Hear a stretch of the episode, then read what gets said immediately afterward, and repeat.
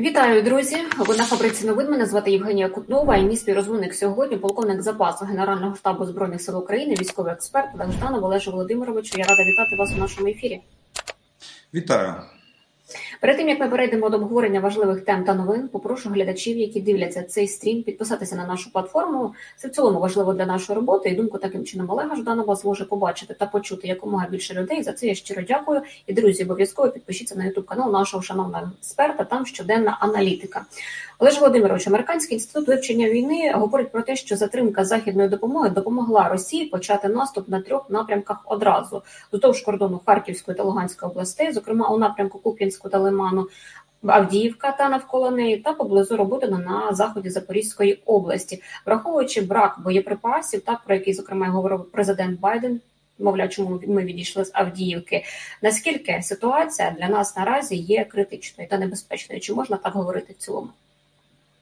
Так, цілком можна говорити, тому що е, не дивіться, що таке артилерія. Артилерія це основа вогневого ураження противника. Якщо у тебе є артилерія, ти можеш як вести оборонні бої, так і наступальні бої. В наступа в наступі артилерія забезпечує е, і підтримує е, наступаючі дії, а в обороні вона забезпечує і допомагає відбивати наступ противника. До речі, ну яскравий приклад роботи. От е, останні відео, які з'являються з е, тих місць, то е, відбиття атаки здійснюється за допомогою застосування артилерії і і е, застосування касетних боєприпасів. От то, чого ми не побачили в Авдіївці. От. Так що е, артилерія, да, нестача боєприпасів це може бути одним з чинників, які вплинули на кінцевий результат. Якщо говорити про стратегію тепер та наміри ворога, тобто вони бачать так, що сталося в Авдіївці, власне, і тепер користуючись цією нагодою, ну скажімо так, йдуть і починають тиснути скрізь, де можуть. Такий висновок. Ну, в принципі, да, суть е, може саме така. Ну я трошки переформулюю ваші слова. Скажу так, що на сьогоднішній день, е, якщо ми дивимося на стратегічно на лінію фронту, то російське військове командування, отримавши отримавши позитивний результат, тобто досягнувши успіху на одній ділянці, зараз буде максимально намагатися реалізувати свої переваги. А перевага у них одна це в чисельності техніки особового складу.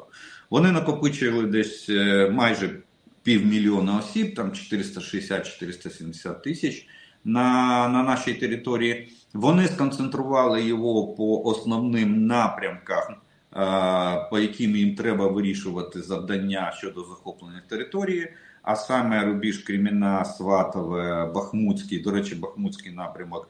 Чомусь Західний інститут, е, американський інститут пропустив. Бахмутський, Авдіївський, е, ну його можна поєднати разом з Мар'їнським і е, і Запорізький напрямок. Так що я думаю, що найближчим часом ми будемо спостерігати ну доволі серйозний тиск з боку російських військ на наші оборонні рубежі. Вони будуть намагатися прорвати нашу оборону і захопити якомога більше території. Партизанський рух теж повідомляє, що до тимчасово окупованого Криму прибуло багато російських військових, і у новоприбулих є маркування ПВК Вагнера. За даними партизанів, зокрема, вони прибули до Джанкою. І крім того, зафіксовано військових із підрозділу бойових медиків «Друїд» і 80-ї окремої арктичної бригади е, військових автомобілів з Архангельської області та представників з вашої точки зору, ось ці сили, які е, прибули так до Криму, скажімо так, росіяни будуть використовувати саме для оборони Криму, чи тут вони будуть вкладати їх як на якісь інші напрямки? Ну, зокрема, Запорізька область, як ви вважаєте? Я думаю, що Херсонська. А Херсонська так Херсонська область. Е, справа у тому, що там не вдається досі, скільки вони вже б'ються, ну скоро півроку. Як існує наш плацдарм на лівому березі, вони не можуть вирішити це питання. І до речі, е, бачите, як вони е, як поступає. От зараз дуже гарно можна побачити задум задум генерального штабу е, генерала Герасимова російського. Да? Вони вони Херсонський напрямок залишили за остаточним принципом комплектування, і там намагалися, в принципі, вони штурмували наші позиції, але не нарощували зусилля. Основні зусилля вони зосередили на східній частині фронту. Тут вони добилися переваги. А ті війська, які вони готували і формували на чи резерви, які вони готували і формували на території Росії, по мірі готовності прибувають до Криму. І я думаю, що вони будуть в першу чергу використані саме на Херсонському напрямку. Вони е, дозволять росіянам зараз провести ротацію, перегрупування військ і е, з новими силами, з новими зусиллями, бачите, витягнули арктичну бригаду.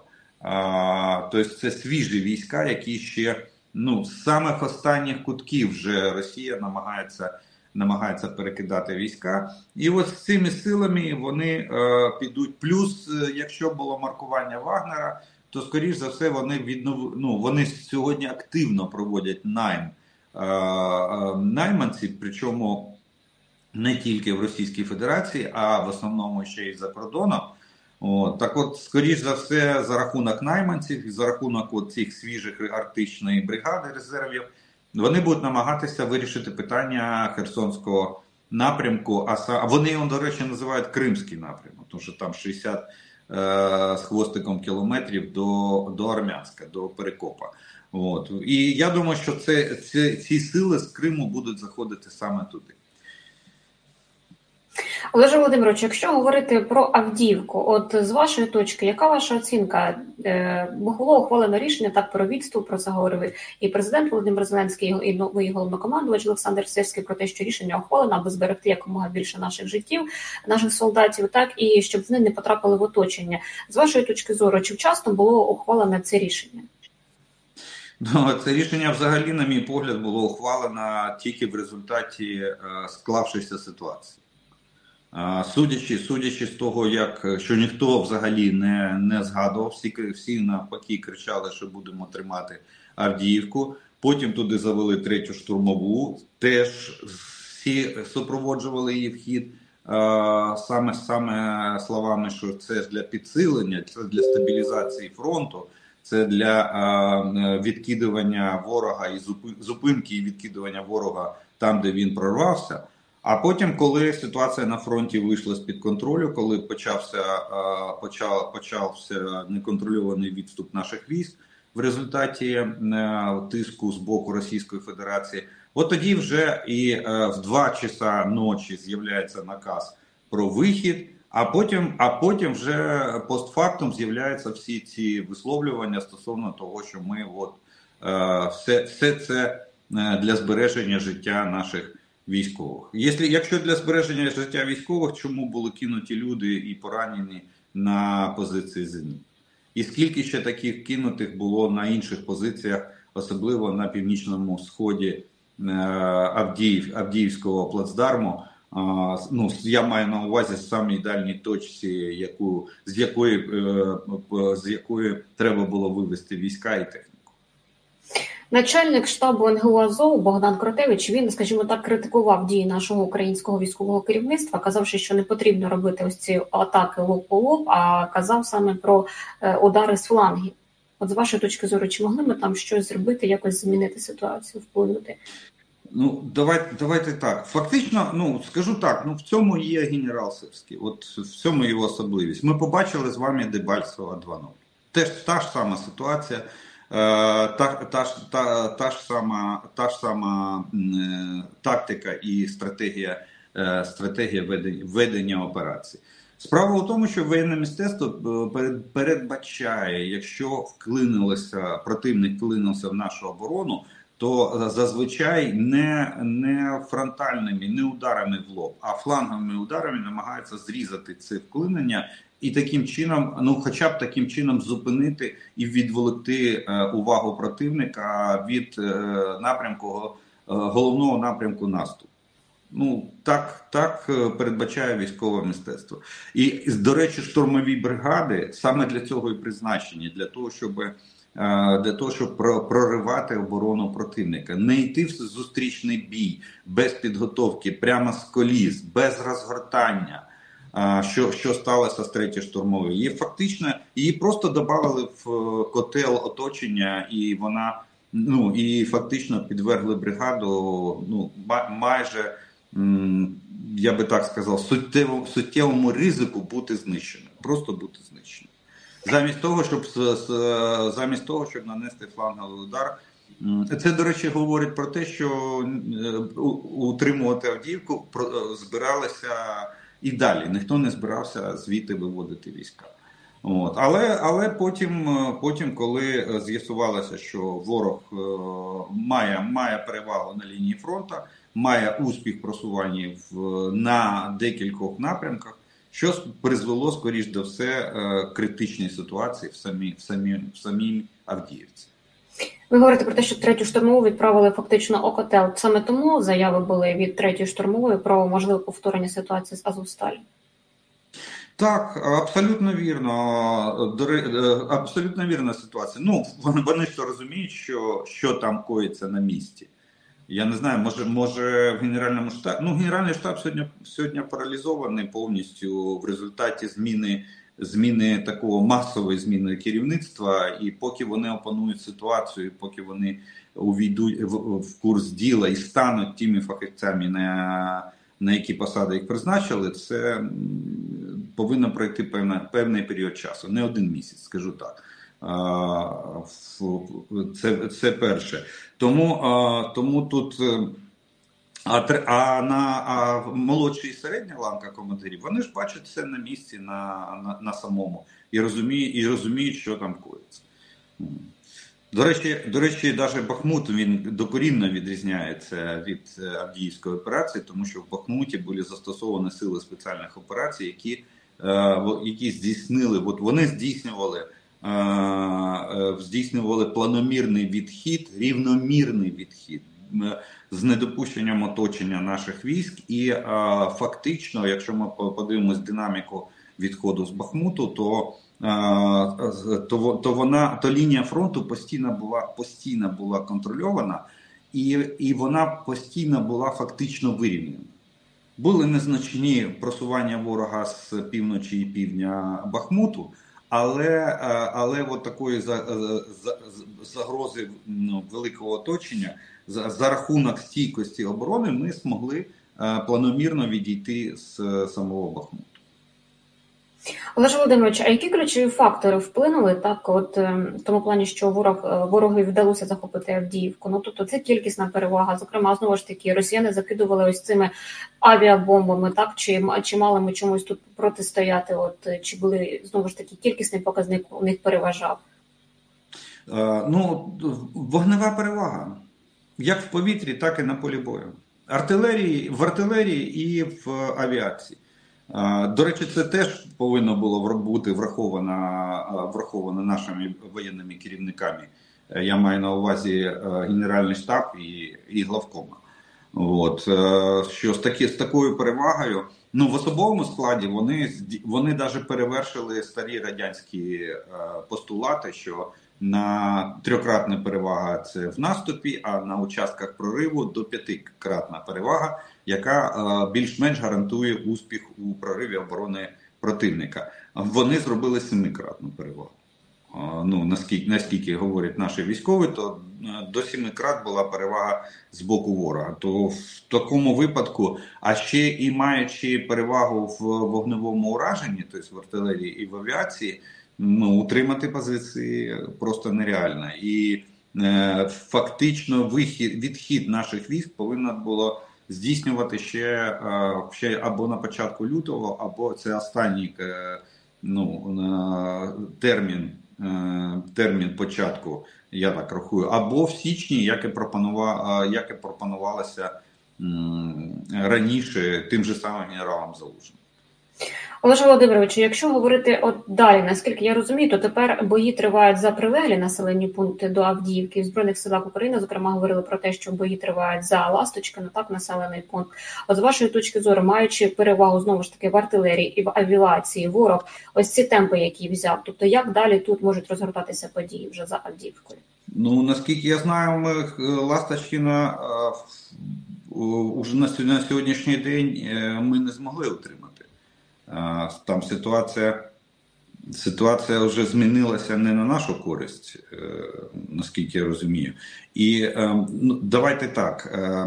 Тут тут на сьогоднішній день що саме головне? Головне те, що нам треба треба відійти на рубіж оборони, на підготовлений рубіж оборони для того, щоб да, фактично бої вже йдуть е, за за Ласточкіном. Е, нам треба відійти на підготовлені рубежі оборони е, для того, щоб зупинити просуваючогося противника. В воєн... Знову повертаємося до воєнного мистецтва. Там є такий такий постулат, що е, якщо є успіх в прориві оборони противника, треба на на плечах відступаючого ворога намагатися якомога далі е, просунутися вглиб його вглиб його території. Що ми зараз спостерігаємо на Авдій, на Авдіївському оперативному напрямку з боку російських окупаційних військ? Як виявляється, е, ну я так розумію, що нашим військам нема нема де сісти на рубіж оборони. Рубіжа оборони немає. Знов тобто другої робота... лінії оборони немає, я правильно вас розумію? Ну то я дивлюсь, що вони не можуть зупинитися, їм нема нема, нема за що зацепитися. Вони знов піхота хопається за лопати, і ми бачимо відео, які наші бійці викладають, де вони з лопатами в руках намагаються відрити собі окопи. То питання, де, де ж лінія оборони? Де ми зупинимося, де війська зможуть зупинитися і зайняти е, зайняти оборону, яка буде здатна е, зупинити наступаючого ворога. Поки що я я не бачу, де це лінії, де ми, де ми можемо зупинитися. На жаль. Олеже Володимирович, а чому так сталося? В чому основна причина? Тому що ми пам'ятаємо, що під час своїх е, візитів е, на фронт президент Володимир Зеленський давав доручення знову ж таки так посилити роботу в напрямку будівництва фортифікаційних споруд. Е, пам'ятаємо, ми коли генерал Залужний говорив про те, що Авдіївка це питання часу 2-3 місяці. Він казав, і ми можемо втратити. Тобто, ми мали час, я правильно розумію, підготувати ось ці оборонні рубежі. Якщо не просто час, ми не просто час мали, ми мали навіть приблизні терміни. Е, коли це станеться. От Генерал Залужний він чітко сказав, людина розуміла, яка ситуація і які які можливості, перспективні можливості. Тим більше, що він же знав і про постачання техніки озброєння, знав про постачання боєприпасів, знав запаси, наші запаси боєприпасів. Тому я думаю, що це була е, професійна оцінка стосовно того, що максимум два місяці і Авдіївку ми не втримаємо. От але а що що стосується от доручень, дуже дуже цікаво, хто сьогодні е, понесе відповідальність і кому особисто давалося доручення, де ці розпорядження, е, де ці кошти, де ці сили і засоби, які повинні були бути виділені для будівництва е, рубежу оборони. Чомусь чомусь ворог наші вороги на сьогоднішній день використовують найпотужніше це державні компанії, це державна програма стосовно будівництва е, оборонних рубежів і укриттів. Бачите, лінія Суровікіна, яка була міцна, що ми три місяці а змогли пробитися тільки до е, основної лінії оборони. Даже, даже там в, тільки в окремих місцях дійшли до другої лінії оборони, а ну і прорвали першу тільки на вузькій ділянці не більше 10 кілометрів. Ну, так що, а тут у нас е, кожен раз ми наступаємо саме на одні і ті ж самі граблі. Війська відходять, а рубежів оборони немає. Сідати е, сідати на ті на ті опорники, які повинні бути побудовані, немає можливості із-за відсутності цих опорників. І знов наша піхота хапає лопати і риє собі окоп. Український військовий з позивним Східний, який воює у часовому яру, заявляє, що місто погано укріплено перед наступом Російської Федерації. Власне, продовження цієї теми. Тобто, е, ну чи можемо ми в принципі очікувати, я уточню битву за часів яр найближчим часом? І знову ж таки питання ось цього укріплення, так, фортифікаційних споруд. Знову таки. Ну, скажу так, що ну тут тут взагалі це не вкладається в здоровий глузд, тому що події навколо Бахмута відбувалися рік тому. Вже рік пройшов, і там там повинно було бути вже не то, що вирити окопи, там повинні бути бетонні споруди. Там вже за, за рік можна було побудувати лінію Мажино чи лінію Маннергейма в бетоні е, в бетоні і в в, в, в мінних полях. Те, що бої за те, що ворог намагається просуватися, і, на жаль, має частковий успіх, хоч повільно, але але все ж таки просувається в напрямку часового яру, говорить про те, що ну, в якийсь певний період часу е, бої за часів яр розпочнуться. Тим більше ми ми розуміємо, що о, ворог не зупиняється ні перед чим, те, що часів яр на висотах, ну вони можуть повторити, як вони це люблять казати. Е, е, як Жуков колись проводив штурм Зієловських висот, поклав 300 тисяч, але висоти взяв. Вони накидали тілами висоти більше, ніж у німців, і е, просунулися вперед. Те ж саме може бути і тут. Ми бачимо це по Авдіївці.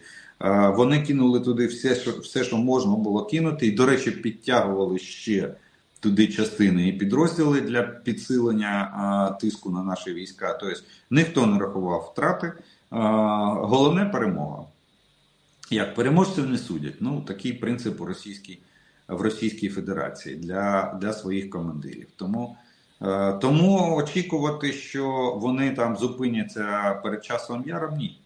До речі, е, до речі, я нагадаю, що мета, найближча мета Російської Федерації це захоплення. Е, я так розумію, ну треба додавати Донецької, Луганської. Ми постійно забуваємо Запорізької області.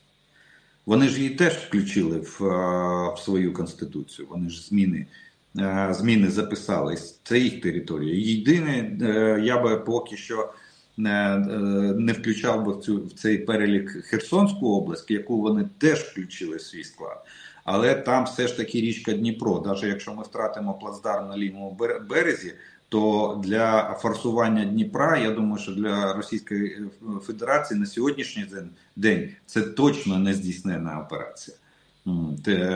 Форсувати Дніпро і просунутися в е, для захоплення в повному обсязі Херсонської області. Але Запорізька область, яка знаходиться на лівому березі е, Дніпра і на сьогоднішній день вона на 72% окупована вже російськими військами. Я думаю, що її треба ставити вже в одну лінійку з е, Донецькою і Луганською і говорити, що скоріш за все найближче завдання е, російських військ на території України це е, вихід на кордони цих областей, які вони ну вже, начебто, рахують власною територією.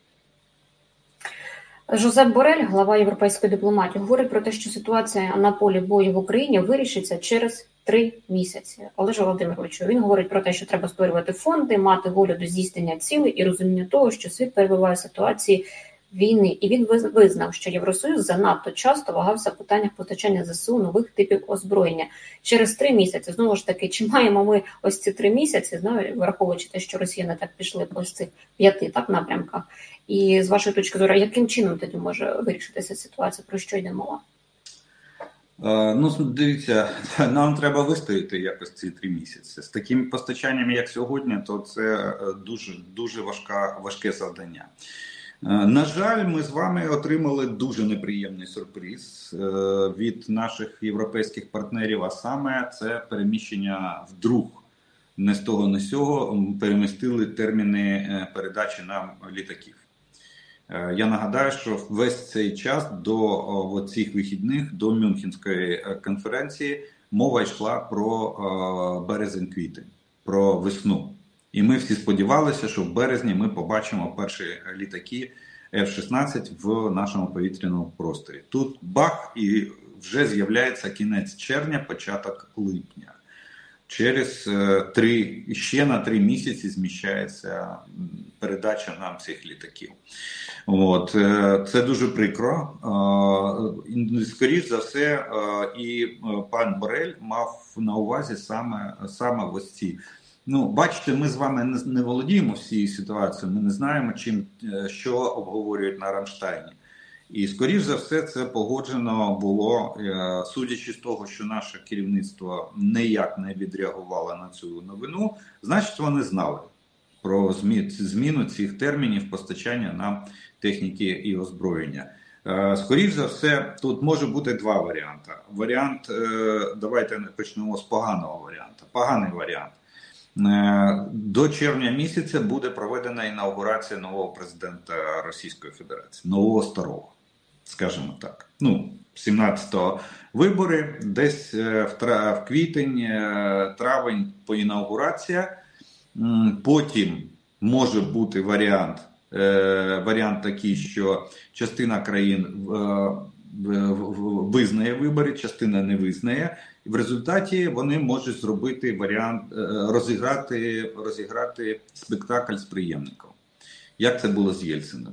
Вийде Путін, скаже: Я хворий, я устав, я не можу. А а перед цим він призначить прем'єр-міністра, який очолить новий новий уряд Російської Федерації, що уряд автоматично йде у відставку. При зміні президента він повинен бути переназначений в російській російській. Так, принаймні, російське законодавство передбачає. Наше, до речі, теж. От. І вже вже в червні, допустимо, нам запропонують перемовний процес з новим керівництвом Російської Федерації, з новими поглядами. А передача нам, допустимо, літаків це буде підсилення нашої переговорної позиції. Це найгірший варіант, який може бути. Це теорія. От найліпший варіант е, це те, що е, літаки будуть передані вже тоді, коли ми отримаємо за ці там 5 місяців, які до кінця червня у нас ще є. Ми отримаємо 4-5 місяців. Ми отримаємо достатню кількість техніки озброєння, яку нам передасть Європейський Союз, країни Європейського Союзу і країни-партнери, які входять до формату Рамштайн.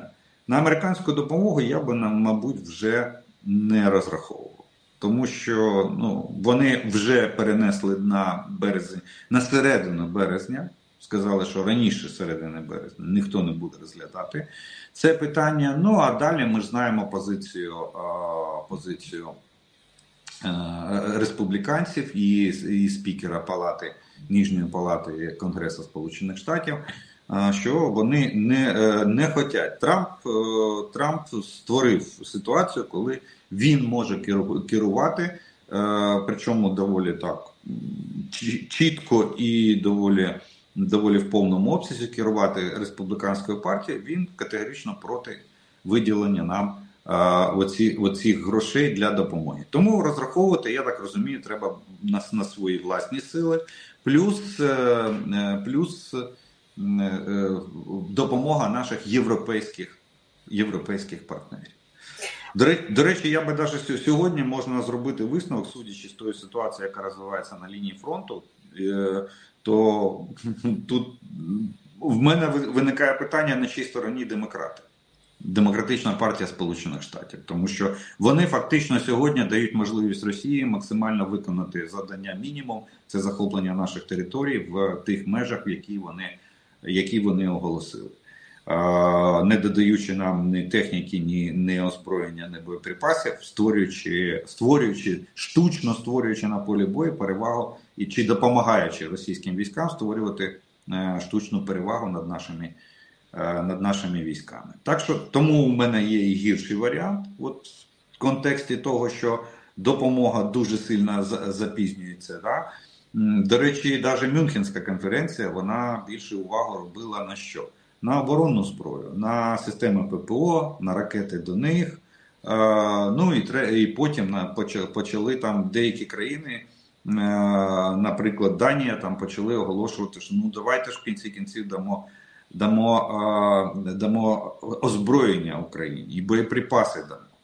Ну, ми бачимо, це окремі, це вже не в рамках конференції. Я маю на увазі прем'єрка Данії, да, заявила там про артилерію, і боєприпаси. Я маю на увазі Петр Павел, чеський президент, теж знайшов боєприпаси, але грошей для їх викупу і транспортування поки що знайти не може. Франція категорично. Е, стала першою стала е, поперек і сказала ні, гроші Євросоюзу за межі Євросоюзу не повинні йти. Їх її підтримала Греція і Кіпр. Все, півмільйона 800 тисяч нарядів повисли у повітрі.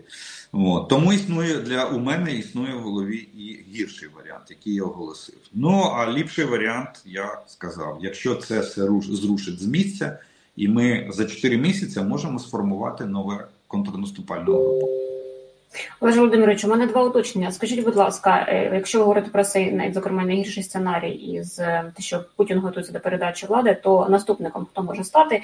І якщо говорити про допомогу Європи, про те, що не потрібно сподіватися вже на Сполучені Штати Америки, а чи тоді враховуючи всі ці показники, зокрема так і питання боєприпасів, що не можуть знайти кошти, чи може тоді Європа збільшити свою допомогу? Так, зокрема, вдвічі, тому що якщо із США не буде, то потрібно буде збільшувати як мінімум, правильно я розумію, вдвічі. Так, вони можуть це зробити. До речі, до речі, от е, в цьому в цьому ем, в цьому контексті Данія зробила прецедент.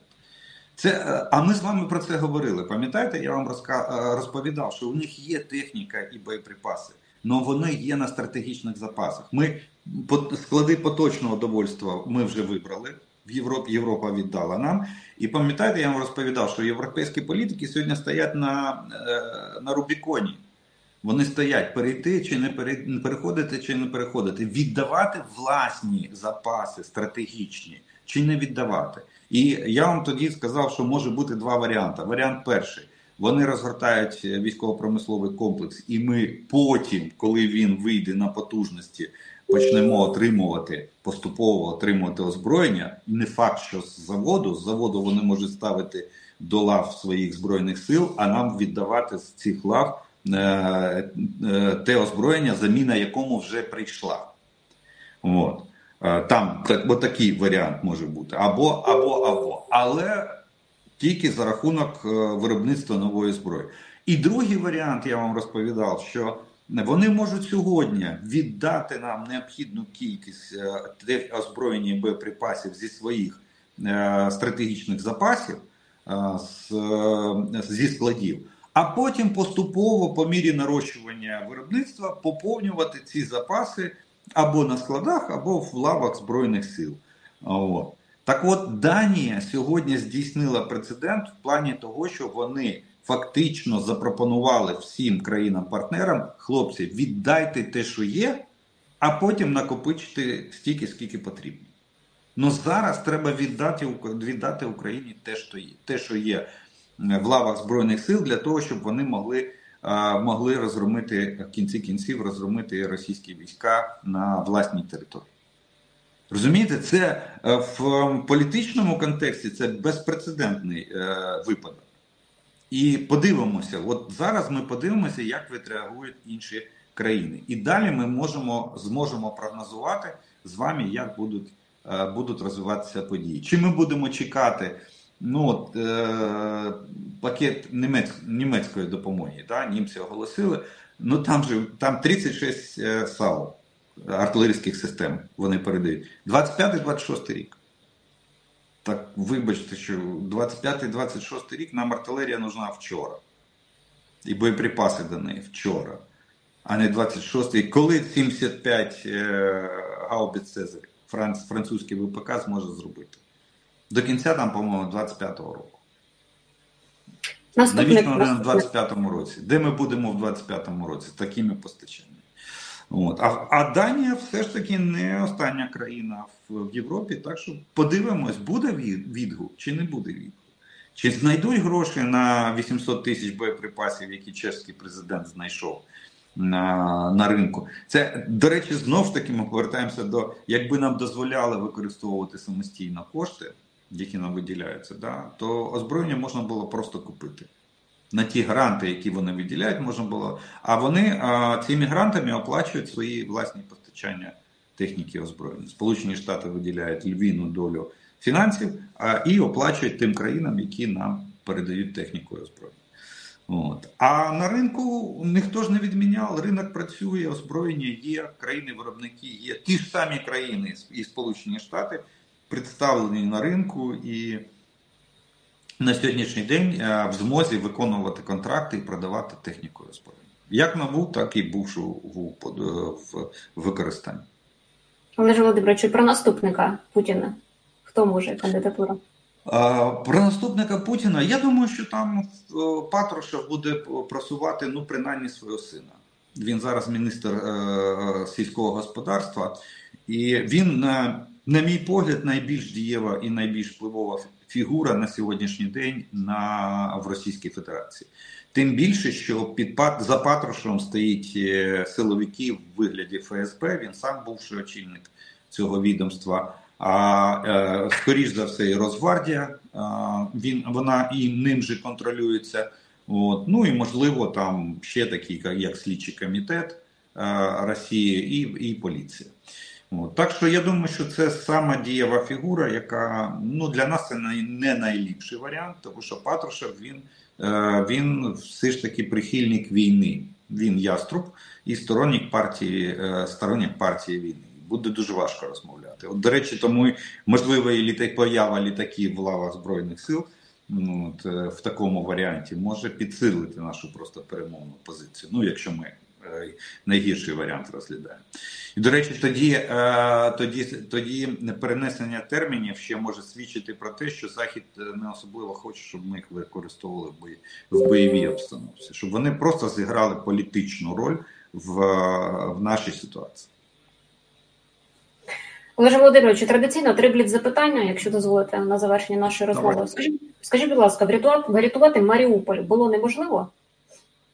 Можливо, якби якби не було о, не, не, розміновано перекопи і не знято звідти війська, то оточення б не було. І Маріуполь міг, е, якби не було оточення, Маріуполь міг би битися і і, і до сьогоднішнього дня. Це міг би стати такий е, е, оборонний рубіж, який би не подолала як Авдіївка. Два роки вона ж трималася. І навіть не було е, не було шансів у росіян, не було шансів, поки вони не почали її обходити, от, а ми не почали е, відходити на флангах. Захід був надто оптимістичним щодо війни Російської Федерації проти України у 2023 році. Так, да, я думаю, що так. Вони переоцінили. Вони в першу чергу вони переоцінили не нас, а себе. Вони думали, що сотня танків Леопард вирішить питання на полі бою на на нашу користь, і вони вийдуть героями і рятівниками світу. А в результаті сталося не так, як гадалося. Путін має вплив на республіканців? Думаю, що так. Да. Думаю, що у Путіна є певні домовленості з е, Дональдом Трампом, інакше би е, і у Путіна вплив навіть не домовленості. Я навіть більше, е, на мій погляд, у Путіна є є якийсь важель, яким він може давити на Трампа. Тому що Трамп постійно просуває всі наративи Путіна. Все, що все, що Путін колись озвучував, Трамп намагається теж озвучувати і втілювати в життя. Ну, я думаю, що тут треба заглянути просто, як е, хочеш побачити майбутнє, озирни, озирнися в історію. Да? І почати з 84-го року перш, перший візит е, Дональда Трампа е, в Радянський Союз, в Лінінград. Е, і і, і після цього візита перше закриття банкрутства в його бізнес бізнес діяльності. Добре, Олеже Володимировичу, будемо слідкувати за тим, як будуть розвиватися події. Звичайно, будемо аналізувати. Я щиро дякую вам за всі ваші цікаві відповіді. Дякую за те, що ви знаходите та приділяєте час нашим глядачам та ділитесь своїми знаннями. Будь ласка, до побачення.